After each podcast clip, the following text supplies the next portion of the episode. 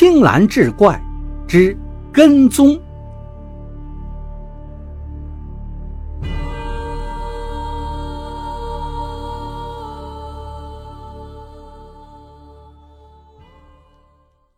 王经理是毛家河水电站工程团的总经理。这天，他正在喝茶，工程团的区主任来找他。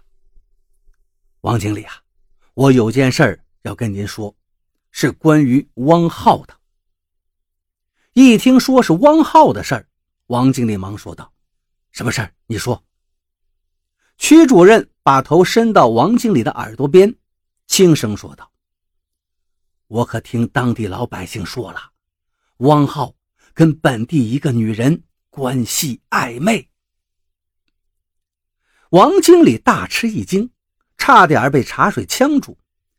真的吗？区主任说的这个汪浩是王经理一个老朋友的儿子，水电专业的大学生，过了年刚满二十岁，用现在流行的话说。是个典型的九零后。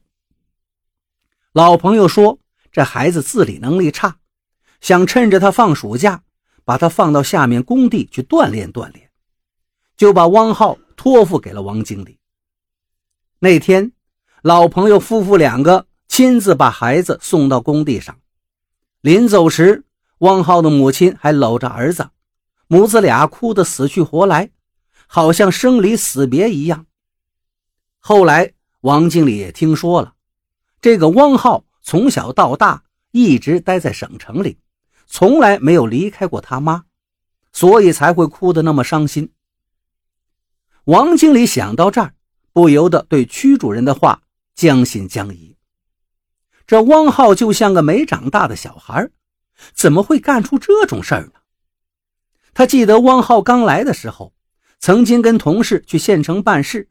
给他妈妈打电话，还奶声奶气的：“妈咪，我们工地不通电话，我是专门跑到县城给您打的电话。妈咪，我想你了。”惹得在场的同事们大笑不止。虽然王经理觉得这事儿不大可能，但没有调查也不能轻易的下结论。工程团建设的毛家河水电站是个小型的水电站。山高谷窄，狭窄的山谷里只有一个二十多户人家的小村子。这里跟外界就靠一条村级小道相连，连个手机信号也没有，精神生活是相当匮乏。汪浩刚来的时候还有点新鲜感，连呼好酷啊，拿着手机到处拍照。可时间一长，新鲜劲儿就消退了。年轻人在长期枯燥的生活中，可真容易做出些出格的举动。工程团以前也发生过这样的事儿，结果引起了村民跟工人之间的械斗，所以工程团非常重视这些事情。王经理想了想，问曲主任道：“你知道那个女的是谁吗？”曲主任道：“我还不知道。”但是汪浩不是有收藏碟子的爱好吗？一到天黑呀，有不少人，还有村民，都去他那儿看碟子。听人说，汪浩每到影碟放完之后，就会去那女的家里过夜。王经理沉思了一下，对曲主任道：“这样，你先不要声张，等拿到证据后，我再处理这件事。”这天晚上，跟往常一样，村子里那些男男女女都来汪浩的宿舍里看碟子。散场之后，别人都走了，只有一个叫秦霜的女人留了下来。果然，汪浩收拾完东西，拿了个手电筒，跟秦霜两个人一起走了。区主任一见，忙把这件事告诉了王经理。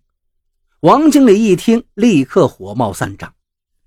这还得了，反了天了！这孩子，秦霜可是这一代最漂亮的小媳妇了，还不到二十五岁呢，穿戴也很时尚，脖子上总挂个小巧的粉红色的手机。她是个留守女，本来跟丈夫两个人都在深圳打工，不料婆婆突然瘫痪了，她便辞了工作，独自回家照顾婆婆。王经理对秦霜的印象可不太好，本地没有通讯信号，她为了时尚呢，脖子上还挂个手机，就显得很滑稽。等汪浩和秦霜走了，区主任跟王经理便紧紧地跟在后面。去秦霜家的路并不远，只有一公里左右，很快就到了。区主任跟王经理见两个人关上了门，他们就守在秦霜的家门口，只等里面一关灯，就抓他们一个现行，然后再好好的训诫他们一番，最好能大事化小，不做宣扬。可没想到啊，两个人刚一进屋，灯就灭了。王经理见状。忙去敲门，谁知这时眼前忽然一亮，明晃晃的手电光刺得王经理睁不开眼睛，紧接着肩头就挨了一棍。这时他却听见汪浩惊讶的声音：“呀，这不是王叔叔跟区主任吗？秦姐，别打了！”王经理这才看见秦霜手里拿着一根棍子，站在他身后。估计秦霜跟王浩是发现了后面有人盯梢，才专门从家里的后门摸出来对付他们的。王叔叔，你们来这干什么呀？汪浩关了手电筒，惊讶地问道。王经理摸着受伤的肩膀，对汪浩说道：“你问我，我还问你呢。半夜三更的，你到人家秦霜家里干什么？”汪浩这才明白了。王经理他俩是跟踪他们来的，于是红了脸说道：“给他做个伴儿啊！”王经理一听更着急了：“他男人不在家，你给他做伴，你这不是想犯错误吗？”汪浩急忙辩解：“王叔叔，你弄错了，是这么回事儿。”